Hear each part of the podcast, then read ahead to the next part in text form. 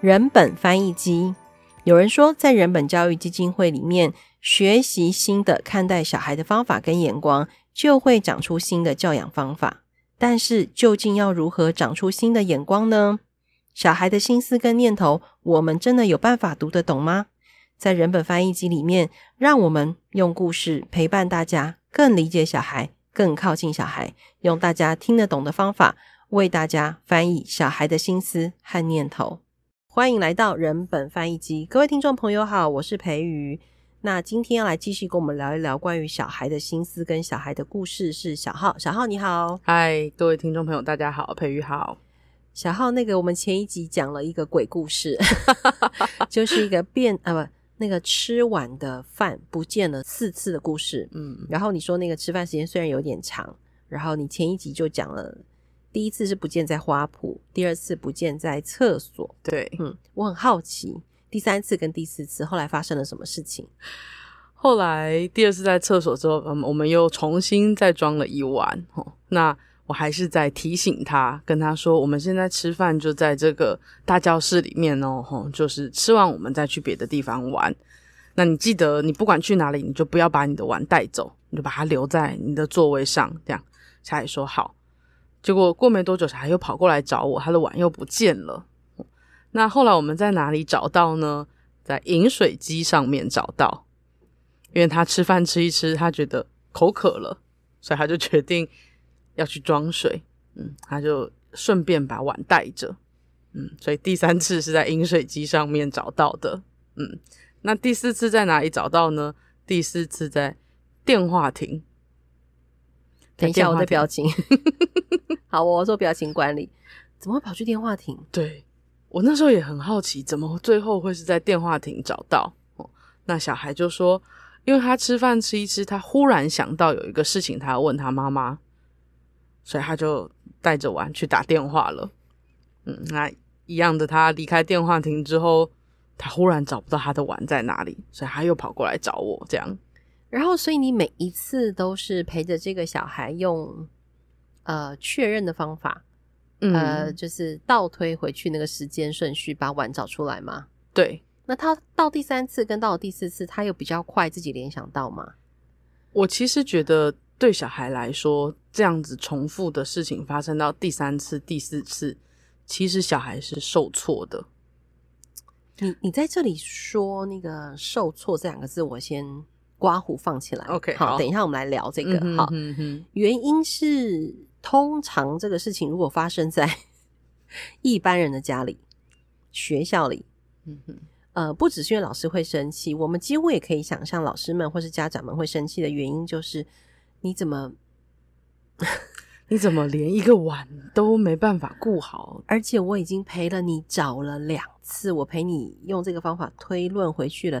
好，那就算第三次你又弄丢好了，你应该要么就自己用这个方法再回去推论。你怎么又来找我呢？好，好像没有长出自己解决问题的能力。嗯哼嗯嗯嗯，我讲的还蛮理所当然的。对对对对对对，对，好好，那假设你呢不不自己推理，那你就把碗顾好。你要去打电话，我也 OK。可是，请你把碗顾好。你怎么连照顾好自己东西的能力都没有呢？所以看起来，这个孩子的状况在我们面前就接连被否定。嗯嗯。所以你刚刚说，其实孩子是受挫的这个状态，我觉得一并把这个所谓在我们大人眼中看这个小孩，就是所谓不加思考的时候，我们会怎么指责这个小孩，跟你的受挫放在一起看，我突然就明白那个。理解小孩的眼眼光跟角度是什么意思了？嗯，所以你可不可以再多说一下这个受挫？嗯，没问题。因为其实当下我心里面是非常多疑问的，就是我其实也真的有想，这小孩到底怎么会讲了这么多次？他也没有想到我们前面两次怎么找到的，他或许可以用这个方法。所以其实那一天我自己对于陪这个小孩是非常沮丧的。我心里面一直在想，就是我到底怎么讲他才会听？那当然，前面有一个很重要的前提是在上基金会的那时候是活动员培训课程的时候，我印象很深刻，他就一直告诉我们说，当小孩有一个行为出现，我们心里面要想这个小孩怎么了，陪小孩去想方法解决。那这个小孩怎么了？我要知道，我要认识。所以其实我们必须要足够了解他，陪过他，我们才有办法真正认识这个小孩。但我觉得整件事情最关键的，其实是在晚上开会的时候。那个时候梯队的顾问就请大家说一说今天发生的事情，大家过得好不好？这样，那大家都说蛮好的啊，很愉快，很开心。我就说我过得糟透了，不好。那顾问就问了一下为什么，我就把这个事情都再交代过一次。那他就问了我一句话，他就说：“那你到底在气什么？”我就说：“我就气。”他怎么没有办法听懂我说的话？他怎么不听我给他的方法？那顾问就反问我一句说：“那你觉得小孩为什么要听你的话？”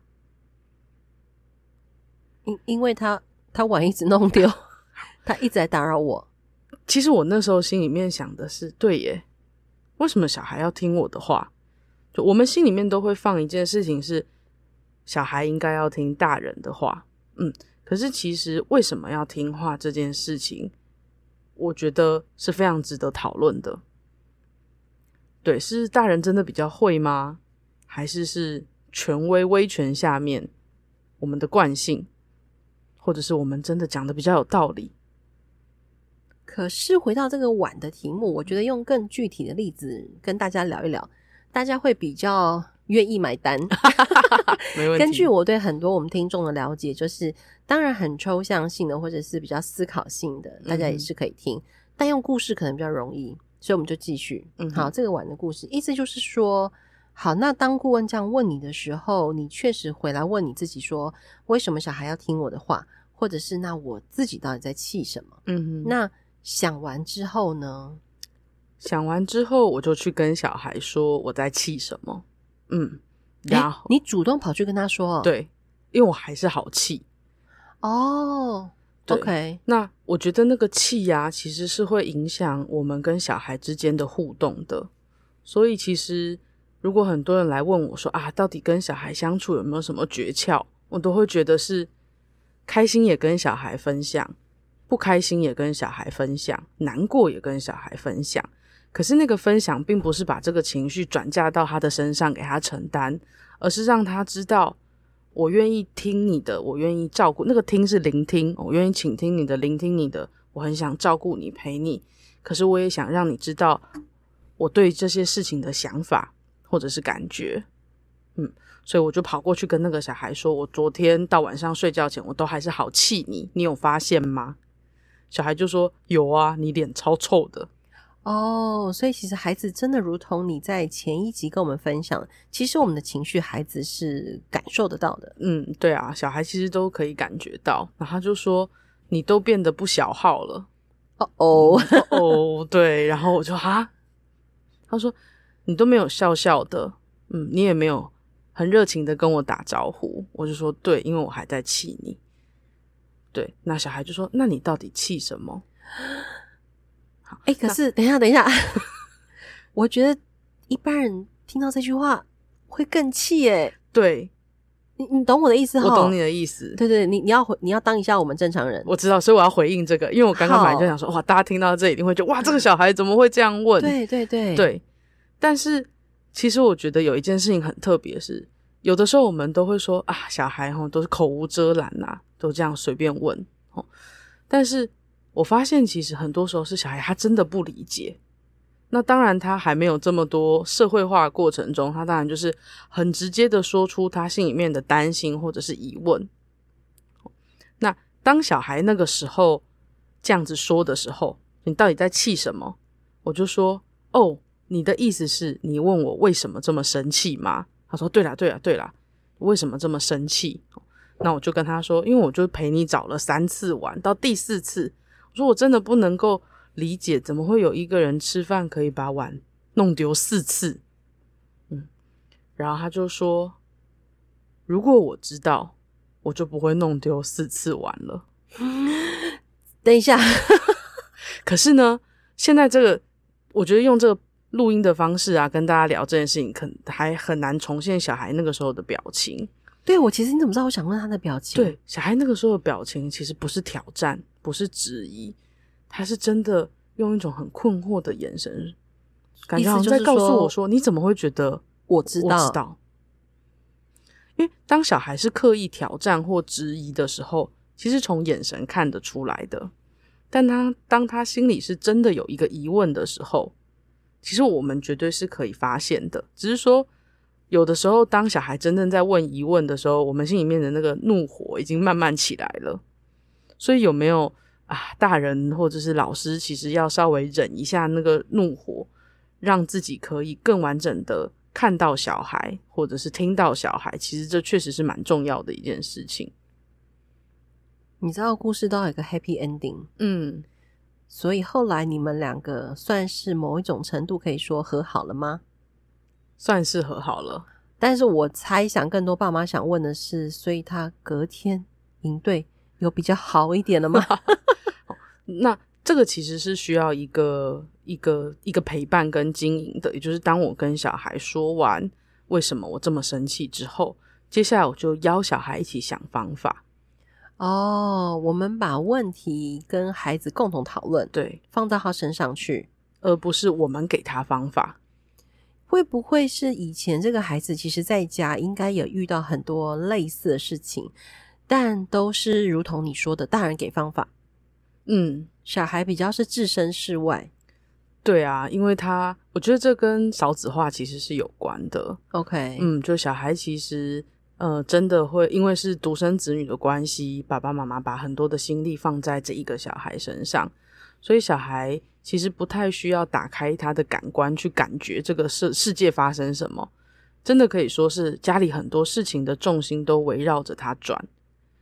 对啊，我就问小孩说：“诶，那你在家里会很常找不到东西吗？”小孩说会啊，我说那怎么办？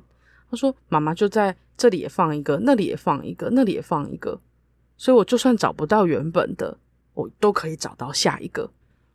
那这个时候我就知道啊，问题的症结点在哪里了。来个配乐，噔噔噔噔，真的是一个电灯泡，布灵！哇！可是如果大家一样回去听我们的第一集，好，就是我们这个人本翻译机的第一集。小浩这个碗的故事讲到这里，于是我就明白了，有一句顾问问你的话变得很有意义了，就是你到底在气什么，跟为什么小孩要听我的话？本来我们在这个轨道上就会觉得是这个小孩的问题呀，嗯，可是当小孩把他另外一个生活的样貌展现给我们看的时候，我们于是就知道他真的是其来有字。对啊，这个时候打电话骂他妈妈，哦，不是。他已经先打电话跟他妈妈说了啊，他当天晚上已经先说了。小浩今天变很凶，嗯，我只不过请他陪我找四次玩，他就生气不理我。妈妈应该心里面摸摸鼻子说：“哎，有一半是我害的。”对，妈妈打电话给我的时候是哭笑不得的方式描述这件事情，啊，不好意思麻烦你。嗯，可是其实那个时候我都还不知道，原来小孩原本在家里的。生活样貌是这样，就是辅食街是他的小碗。对对对，哎呀，我的妈呀，辅食街是他的笔。哦，所以妈妈就是无微不至。对，所以会掉笔我就买笔，掉便当我就买便当。我的妈呀！对，所以我就问小孩说：“那你有几个水壶？”诶，因为小孩很容易掉水壶。对对对，小孩就说十个。嗯嗯嗯，所以这个时候我就知道。哦，好，原来小孩会一直找不到东西或者什么。其实进到这个团体生活来讲，照顾好自己的东西对他来讲就是一个很大的挑战，会需要花力气练习的。我我不想落入那个直接评判这个小孩，好，因为嗯，我也在人本被熏陶这么久，嗯，好，但是我确实要帮很多家长问的意思就是说，那。可是我的小孩不见得是这样啊，嗯、那我自己也不见得是那样的妈妈，那样的爸爸。可是，在这个刚刚一路这个弄丢碗的故事当中，如果有很多的关键点是我们大人自己做了一些调整，于是那个事情的样貌发展就截然不同的话，嗯、那我们平常人的日常要怎么练习啊？哇，这是一个很大的问题，很大的问题耶。我觉得也就是因为大家经常习惯问大问题，嗯，所以导致于应该很难落实在小事。可是，在你刚刚讲的时候，我有写了几个重点，也许小浩可以帮我确认一下。其中我最喜欢的一句话，你说邀请小孩共同思考，那我们可以怎么办？嗯，这件事情在很多事情上我们都可以这样做嘛？对，其实不管是可能有一些爸爸妈妈会碰到的小孩面临到学业上面的困难，哦，对对对，嗯，或者是生活习惯上面的调整，或者是假日的时间搭配，又或者是。小孩的期待跟大人的需求不一样，比如说三 C 产品的使用，这些其实都是双方可以彼此有机会完整的说出我们对于这件事情的想法、主张以及困难，然后一起找出解决的方法。OK，所以意思就是说，当小孩不管年纪多大，如果大人愿意用这个态度，呃，去面对小孩。怎么感觉起来那个家庭的氛围会差别很大？对，因为这个时候我觉得家庭的氛围会更像是一群伙伴一起。哦，了解。嗯，我特别想要说的不是朋友，是伙伴，是因为对，你知道我想问朋友。我觉得我们要想要跟小孩当朋友，其实是不可能的。哎哎哎哎，为什么这样讲呢？是因为不管是老师。或者是家长，我们对小孩都会有一个自然的权威在，这个其实是无论如何都没有办法消除的。我比如说在梯队中很长，活动员们去跟小孩讲说啊，好了好了，关灯了，我们要出来吃点心了，然后小孩都不为所动。但我走过去，我也是说好了好了，孩子们要关灯了，来来来，我们去餐厅吃点心，小孩就啪全部都出来。那活动员会很好奇，就为什么同样一句话。对你讲就有用，他讲就没用，这样子。后来我才知道，因为小孩觉得我是主任哦、嗯，他们觉得主任就是一个权威权威的，所以他们就会自然而然的听。那所以我会觉得，那因为朋友之间就没有那种权威的角色在，对。但伙伴其实我觉得关系是比较微妙的，可以讨论。可是有人对于某一件事情比较厉害，对，那大家一起共同经营。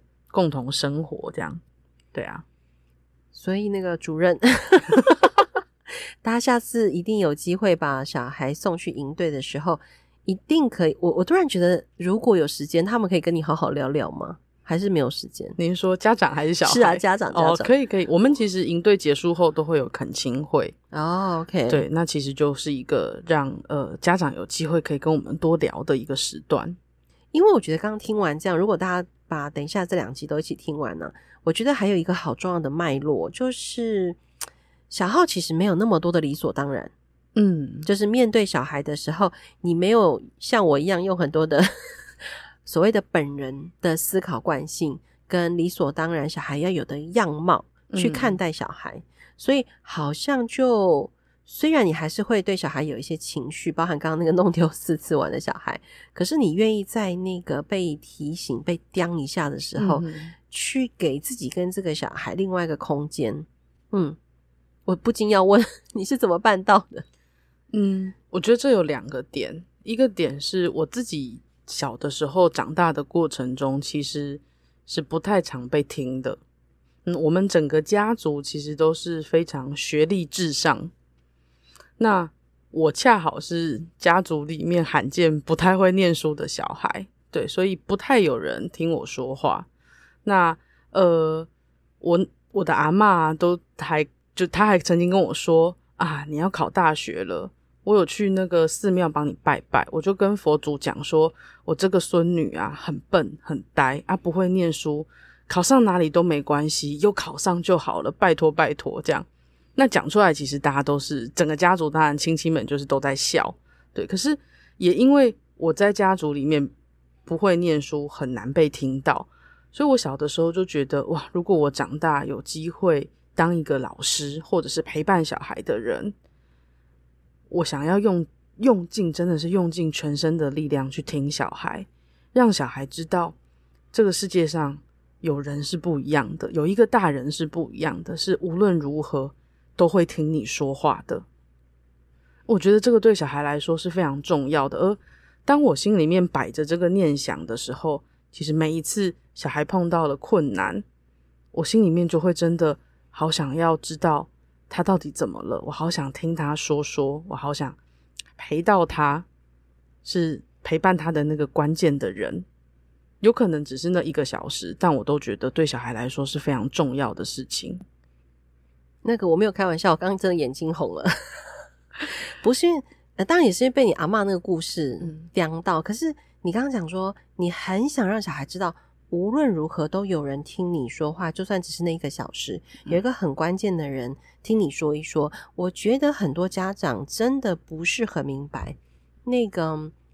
听孩子说一说这件事情对于孩子的意义到底是什么？嗯哼，那我们还蛮常说的解释，可能是说，因为他自己小时候也没有被听过，所以他没有那种，他没有那个经验，那于是他不知道这个经验可能会换来呃生命的另外一个层次。嗯哼嗯哼，所以小浩，这时候我就又要问你了哈，如果呃，我想啦，我们可能这个世代哈，都很大部分人都是处于一种。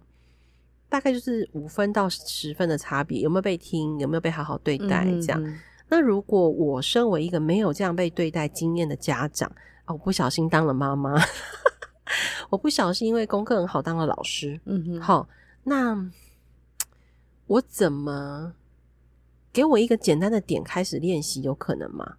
我们自己身为大人，嗯哼，有有可能给我一个什么小小的指引，让我可以开始练习吗？指引嘛，嗯，我想一下哦。但是在那之前，我想要再讲一个小小的事情，就是，嗯，我我跟我的外甥外甥女们感情其实非常的好。那他们其实人在美国，所以基本上我们之前还没有疫情的时候，我有时候去美国或他们回来，我们每次见面要离开就是十八相送。那任何事情他都会告诉我。那每一次他想要讲什么，我都会听。但是还有一个前提是，当我当下不能听的时候，我会跟他说：“我现在没办法听，可是我很愿意，我好想听你分享你的生活。你可以用写的，你可以用画的，或者是你用录音机录下来，我会回你。”那在前一阵子，我外甥他从美国打电话来，但电话一开头，他都不不讲话，什么话都没说。哦，那我就很热情啊，跟他说：“你最近过得好吗？美国天气如何？台湾开始变天了，哦，最近要开始准备工作了，什么这样？”那他都不讲话，我就开始觉得怪怪的啊。平常他都会拉着我去线上下西洋棋，这样我就问他说：“你不开心哦？”他就点头。我就说：“你不想讲？”他就说：“对。”哦，那我就说：“那我就待在这里，我就陪着你。”啊，我就做我自己的工作哦，我就做我自己的事啊。我要走了，我不行陪你的时候，我就会告诉你我要去忙。我就这样子陪了他一个小时，线上线上，嗯。后来他就跟我说：“我好了，我下次再打给你。”嗯。那后来有有后来他再打给我的时候，他就跟我说，那一天他心情非常不好，对，他找不到人讲，他想讲，可是他讲不出来。但他需要有人陪，所以像你刚刚提到那个，好像一个点开始怎么样听小孩讲，我其实觉得那个听其实不只是实质上的小孩说话我们听，还有一种是心里面的听。当看到他心情很沮丧，你感觉嗯，我们就会很想要打破砂锅问到底，说你今天怎么？你看起来不开心？对对对对，这个时候呢，其实给他一个，我说哦。给你一个拥抱好吗？你看起来心情好像不太好。其实这也是一种听。那，嗯、呃，所以说要怎么样子开始练习听小孩？我觉得有一个点是，我们是真的好想要理解小孩今天过得怎么样。所以在梯队中，很多小孩都会问我说：“诶，小浩，为什么我每天早上起床你都跟我说早安，然后问我你今天过得好吗？”我就说。因为我就很想知道你今天过得好不好啊？那你好或不好都没关系，我只是想让你知道说，哦，什么事情我都可以帮忙哦。嗯，那还有一种状况，开始练习小孩听小孩说话，就有一个就是，不管小孩说什么，我们都给自己五分钟的时间听他说。我之前其实是从五分钟开始练起，即便那个话题我不太理解，啊啊啊，对对对，嗯嗯嗯，那我就会跟小孩说。哦，我现在没办法跟你讨论，可是我很愿意听你讲。那你讲，那你讲完，我如果有听懂，我就会跟你讲，我听懂了。那没听懂，我就会，如果我觉得哇很特别、很好奇，我可能会开始研究。你刚刚的表情啊，好像我在 面对我儿子跟我讲日本动漫的时候的表情哦，就是我确实也会练习说好，那你跟我讲，嗯，啊、呃，有一阵子他们在看一个对我来说简直就是异世界的东西，是什么呢？就是我试着把它用文字描述，但就是你刚刚那个状态，就是啊、呃，有两个人对着摄影机拍影片，嗯，但这两个人呢，我们只听得到他们的声音，但他们声音会用变声器变成可爱的。可爱的声音，嗯、然后他们的摄影机里面拍到他们的样子会被动漫取代哦，我不知道那叫什么。然后他们又可以，网友可以在线上跟他们互动，嗯哼哼，然后这个互动的过程就会被拍成一个 video 放在 YouTube 上，这样。嗯、所以小孩跟我说这个是真的人，然后但是动漫人，嗯哼，呃，就在他的前面，我不知道大家知不知道在说什么。我我小孩有跟我分享过类似的东西，对对对。那个东西，我觉得天哪，这对我来说就是已经是另外一个世界。那当我专心去听的时候，我其实并不是真的想要搞懂，我其实是当时啦，我我想起来，我当时其实非常感谢他愿意有耐心跟我讲我充满了疑问的东西。我从来没有觉得自己在那个 moment 做对事情，但刚听你讲完之后啊，这是很对的事情。而且我有做到一件事情，欸，虽然我很不懂为什么人就人还要把自己弄成可爱动漫女生，然后装可爱声音，然后网友互动，然后还有抖内这样，我就觉得这根本就是一种 敛财。Anyway，但我没有在当下做出任何评价跟回馈，我只说哇，我当时真的只说，现在年轻人好有创意哦。然后小孩就跟我说，妈，这不是现在，这好一阵子。你刚刚讲的这一段，我突然明白，原来，呃，在那个当下，我自己的不懂跟愿意倾听，对小孩来说意义这么大哦。嗯，而且其实那背后还有一个讯息哦，也就是小孩有机会发现他比大人还要会的东西啊。这句话听起来 好重要哦。其实这对小孩来讲的信心累积是非常重要的，因为在我们的生活中有太多事情，大人比小孩会。那我们不是装会哦，是确实是生活经验，对，我们真的会。对，所以在那个过程中，我们不评断，我们不制止，而是让他专心的分享完一件事情。其实对小孩来说，他们会有一个很好的经验是：哇，我有能力描述一件事，哇，身边的人愿意听我这样子说，而且他不论我说的对不对。他都愿意了解我现在对什么感兴趣，或者是我刚刚发生一件事情，我的想法是什么？对小孩来说都是非常重要的事情啊！我被疗愈了耶！啊，太好了啊！刚刚在听你讲话的这些时间呢、啊，二三十分钟里面，我真的有一种哇！如果我再当一次小孩，遇到你这种姑姑或阿姨，我真的会觉得。当小孩很快乐，哎，嗯，我我觉得这就是我们今天在想要跟大家分享，就是看待小孩的眼光这件事情，原来有这么多绵绵密密，哎，对啊，我们可以再录个三十集吗？可以，可以，可以，没问题。哎，你已经答应我了，对对对，对，因为我自己真的在这件事情上也有很多的困惑，虽然我很努力在生活中练习，嗯，但我我还是很很想知道有更多可能性可以。透过我的发问，让听众朋友们也听见。所以呢，呃，如果有听到这一段 podcast 的朋友呢，欢迎你在我们可以留言嘛，哈，可以留言给我们，告诉我们你对于小浩今天分享这些故事，你有什么感觉，或是你联想到什么经验，甚至你希望听小浩谈一谈关于看待小孩这件事情，有没有一些你自己过不去的关卡？例如说，我看到小孩便当一直搞丢，我就真的很生气。是搞丢哦，老师是搞丢。嗯嗯嗯。那小浩，小浩你会怎么看？我们今天不能聊了，今天不能聊哈。那我只是示范一个提问，这样。那小浩最后还有一些补充的吗？嗯，我觉得这个看待小孩的眼光这件事情，它如果变成是一个目标或者是一个任务，执行起来确实会心里面觉得好有负担。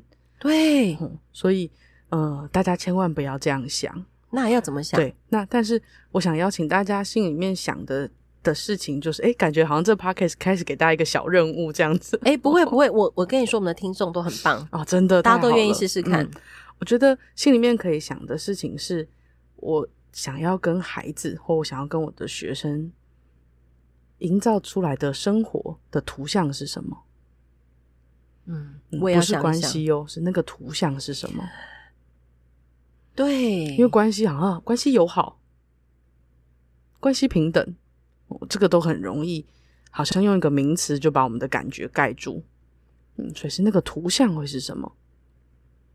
为什么我听到“图像”这两个字，突然就觉得这功课有难度？老师，真的哦，有要有一点难度嘛？对对对，有难度是好的，小挑战。好，哎，如果真的有听众朋友做这个功课，一定要跟我们留言分享。真的，那我们下一次再聊一聊关于这个图像。而且我今天这样做完笔记之后，我发现我真的有好多问题，还要想要请教小浩。